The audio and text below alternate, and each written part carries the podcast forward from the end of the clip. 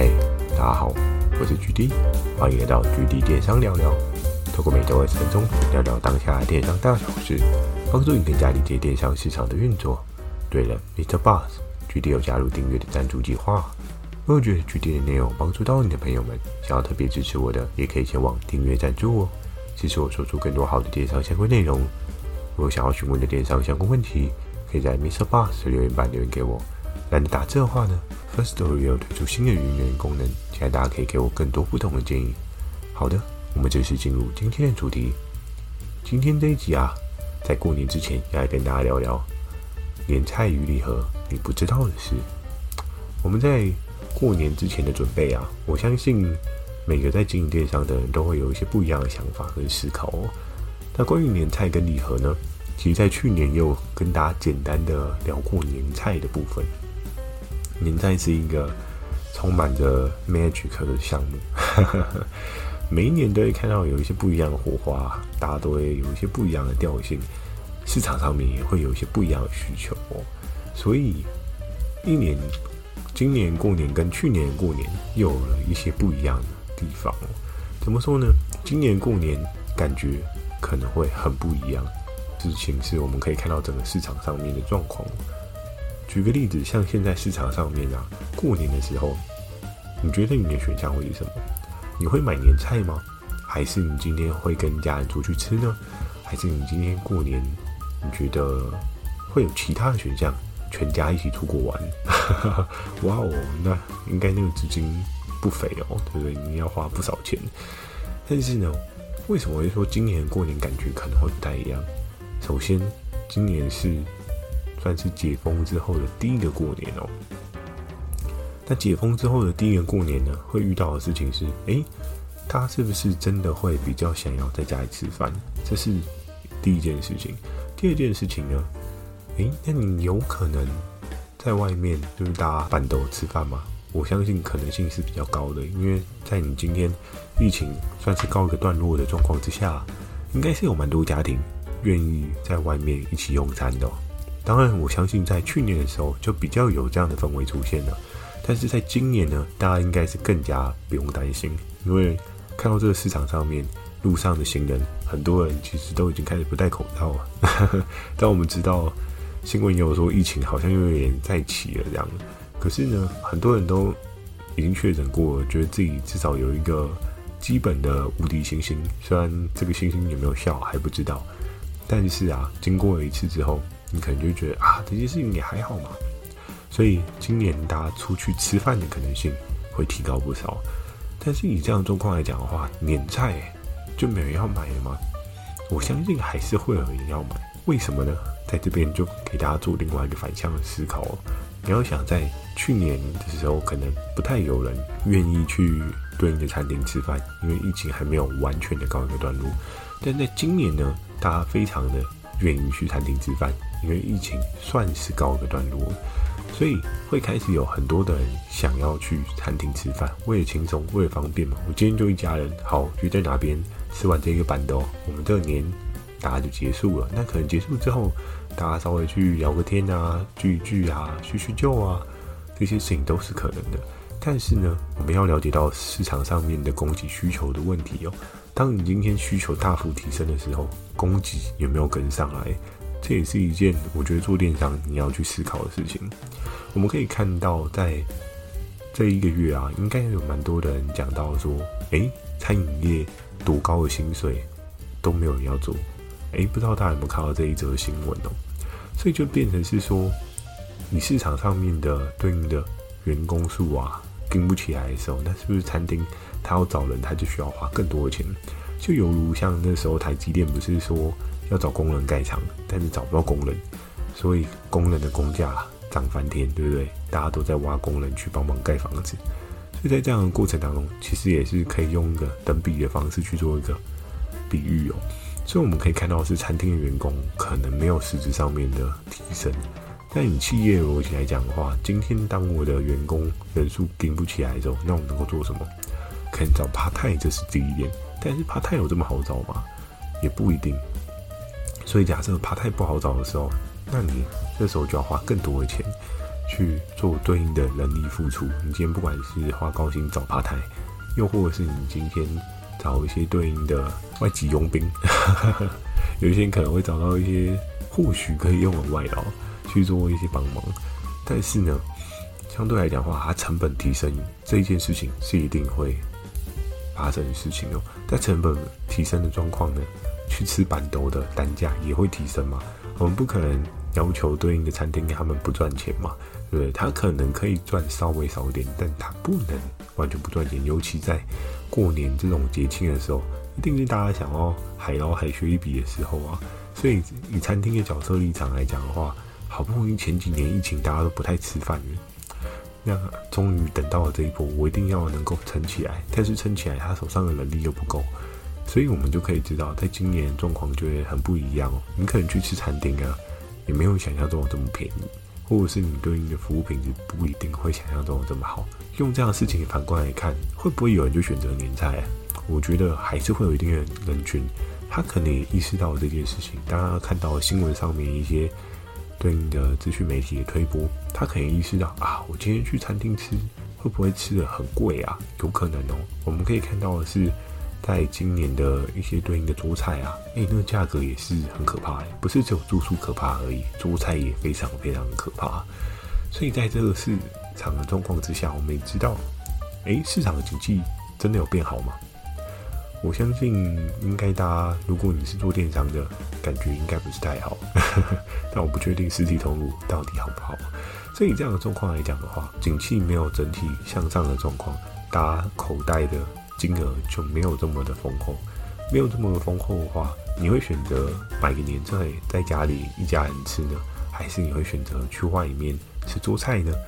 我觉得就要看各自的经济的实力做一个比较。但是我相信啊，或许还是会有些人愿意吃年菜在家里哦，因为毕竟还是比较划算。我们今天去看年菜的价格，几具有一千多、两千多、三千多，甚至到破万的都有。可是我们可以看到的是，你现在在外面吃桌菜，尤其是过年的桌菜，应该动辄八千起跳，八千可能还是一个很基本、很基本的水位哦。所以你再跳上去啊，可能一万二、一万三、一万四、一万五。我记得我在疫情的那个年间吃，至少也要大概一万三、一万四。那现在我们都知道，什么东西都涨，电费也涨，各式各样的食材，我们也都知道它都涨价。所以餐厅它能不涨吗？它一定也会涨哦。它就变成是，诶，年菜或许它就是一个可以突围的状况哦。所以今年的过年啊，感觉就真的会非常不一样。那接下来要来跟大家聊聊的是，诶，那年菜跟礼盒谁比较重要？我觉得在这选择上面，应该很多人会觉得这是两个完全不同的商品性质。那为什么在做电商你要把这两个拿来做比较呢？我觉得年菜跟礼盒啊，在做的背后人群其实都不一样。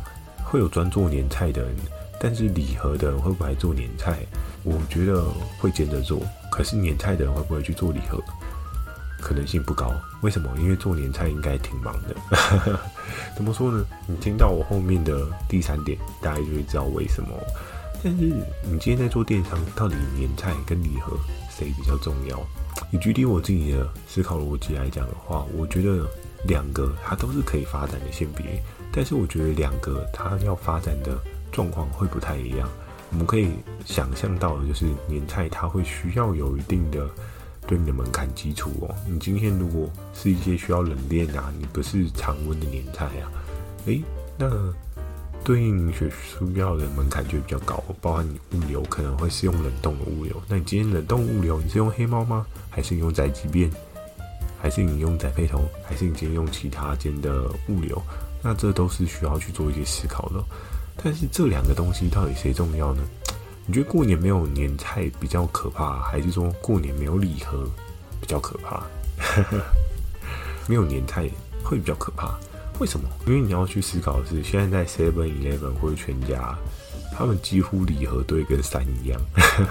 你今天如果要去拜访亲戚呀，那个礼盒，其实你转角的对应的超商或者是各式各样的街边店，理论上都可以买得到哦。所以礼盒这件事情，它的供给量是非常非常大。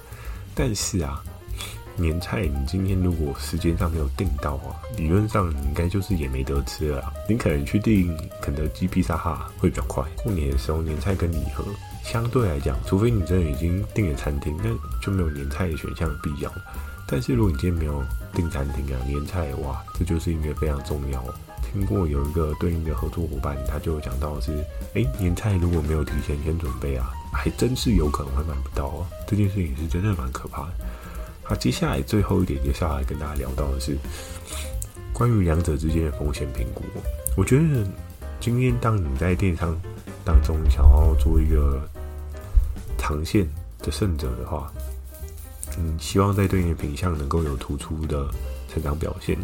你一定要学会所谓的商品的风险评估，这件事情也是举例，我跟合作伙伴常常在聊商品的过程当中，我们会提前去做一些思考的哦。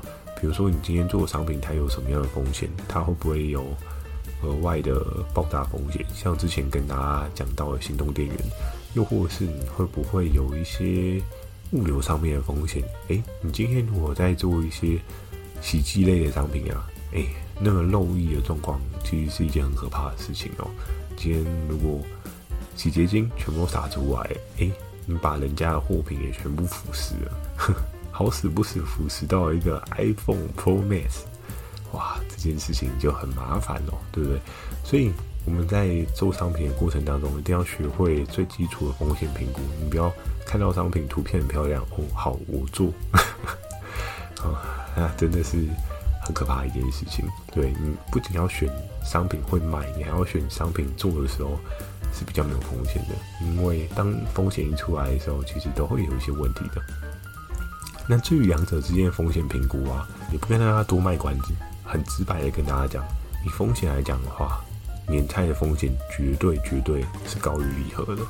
怎么说呢？因为我们可以知道的是，礼盒有各式各样的礼盒。你今天保健食品的礼盒，你今天可能是伴手礼蛋卷的礼盒，又或者是诶快车肉干的礼盒，对不对？各式各样的礼盒。但是礼盒的风险会是相对比较少的。第一个，我们就拿时效性来讲好了。你今天年菜的时效性跟礼盒的时效性，礼盒假设你今天。在做的是过年年节礼盒，过年年节礼盒如果卖不完的时候，下一个可以卖的时间点是什么时候？可能是中秋。哎，想一想，觉得哦，中秋好远哦。但是有一些人聪明一点啊，中秋前面其实还有一个叫做母亲节。对，母亲节跟父亲节其实也可以拿来送，应该不会到太失礼啦。但是你那个包装就是可能要稍微换一下哦，你不可以拿过年礼盒来送母亲节，也是有点奇怪。那在这过程当中，我们大概可以意料到的是，礼盒它的时间长度至少是比年菜还要长的。年菜的时间长度呢，你过年没有吃，当然你可能也可以熬说，我可以冰冰箱啊，对不对？冰冰冷冻，然后年后再拿出来吃啊，这当然是没有问题的。可是，如果你整个时间轴来讲的话，你知道吗？年菜平均购入成本比你正常时间所吃到一模一样的料理是来贵一倍的。所以在这样的状况之下呢，你为什么要平日吃这么贵的一般的菜？你大概能够懂那之间的逻辑哦。所以在这过程当中啊，年菜跟礼盒，他们光时效性就有一个很大的不一样。那在过年之后还会买年菜的人，有多少？我相信那一个人大概在市场上面只存在一个不到五 percent 吧。过年之后为什么要买年菜？你应该找不到个理由去买年菜。但过年之后会不会买礼盒？诶，还是会有各式各样大大小小的节日啊，或是情人节，各式各样都是有可能的。因为礼盒我们不仅局限在于对应的吃的礼盒，礼盒其实可以有各式各样的裂变的可能性。用的礼盒，洗沐商品的礼盒，像曾经我们也是有对应的合作伙伴，对应的节庆呢，可能就还是会想说意思意思送个礼盒，但是这礼盒通常我们多半也是分给其他的同事啊。不过在有一年，就有一个合作伙伴，他就很逗趣问我说：“哈，你们都会分掉哦？那可是我送的是沐浴乳。”我说：“哦，那是你有几罐就大家抽啊，对不对？就大家还是公平为主嘛。”对，所以在这过程当中，礼盒这件事情，它本来就是一个对应长线上可以去长线发展的商品哦。可是相对来讲，年菜就如同像烟火一样，就是在过年之前这段时间，它会像烟火砰的一声，就是非常的耀眼。但是在之后呢，它就会非常非常非常的落寞。所以在过这过程当中，如果你今天进电商，你要做年财或礼盒，在过年这个时节，你要选择什么？我自己个人觉得，如果你没有一些资金 base 啊，或是一些对应的门槛的强度啊，我会觉得选礼盒会比较好。但是如果你真的要做年菜呢，有很多事情一定要注意。第一个，你的物流一定要够给力哦。曾经举例，我有听过那种很悲催的事情。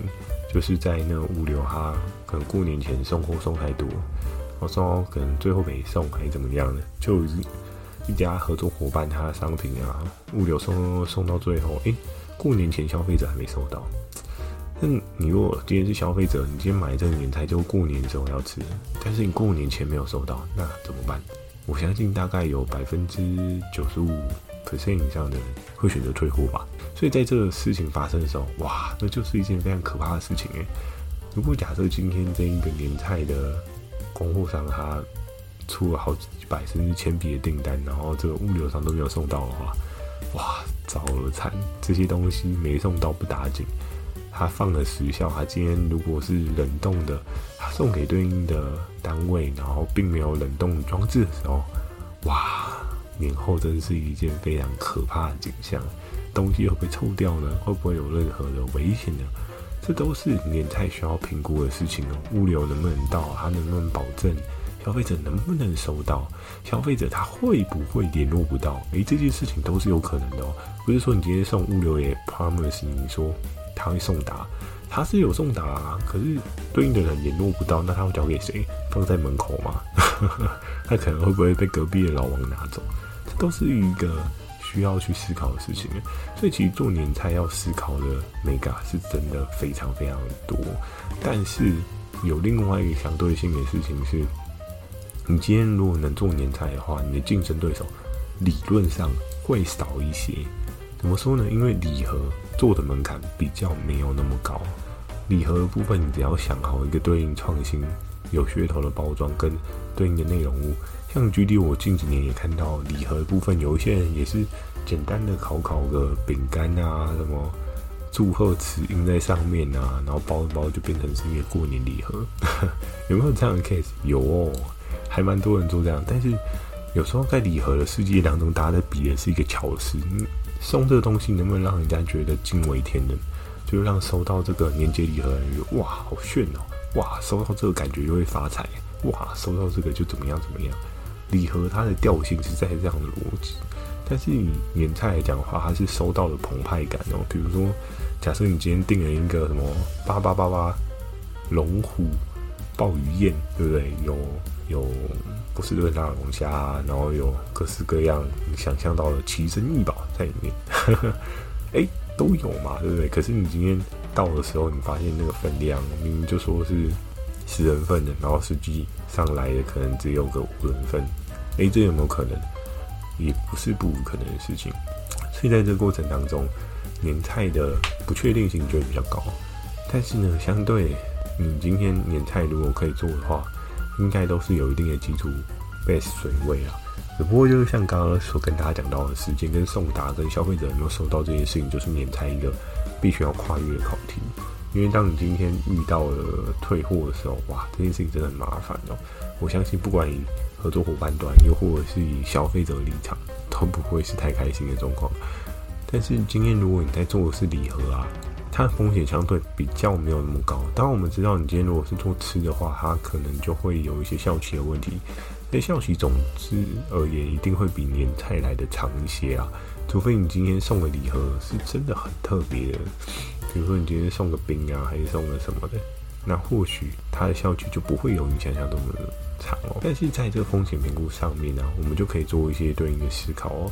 诶，那你今天做过年商品，到底要做礼盒呢，还是要做年菜呢？具体我自己个人认为，两个都有它的价值发展的可能性，都是在于你要怎么样包装。像年菜最常见的就是你可能找什么什么师，什么什么师。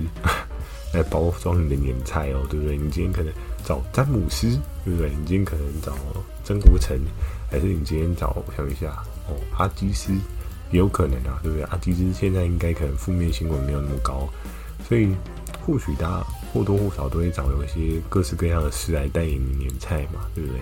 然后礼盒部分呢，可能就是有上过一些各式各样的报章杂志，像不知道大家还有没有印象？苹果日报它会有对应的一些评比哦，比如说像是月饼的评比，过年的礼盒有没有评比？这件事情我已经有点忘了，但我最知道的是有中秋月饼的评比啊。所以在这过程当中啊，我们就可以做一些拿捏，做一些思考。两个领域它其实都是有价格极度成长的可能性哦。你今天年菜跟礼盒，你的基本的成本值，如果你会玩的话。它是很有可能让你至少有一百%的利润哦，但是前提是你要会玩。可是如果你不会玩呢？诶，这种东西还跟人家在打价格战啊，嗯，利润就会少赚很多。所以要玩这两个领域啊，你一定要先想好你要怎么样跟人家做出差异，做出不一样的调性。最重要的就是那一句，怎么样让人家打开你的年菜或是礼盒，有那种哇的感觉。那想必啊。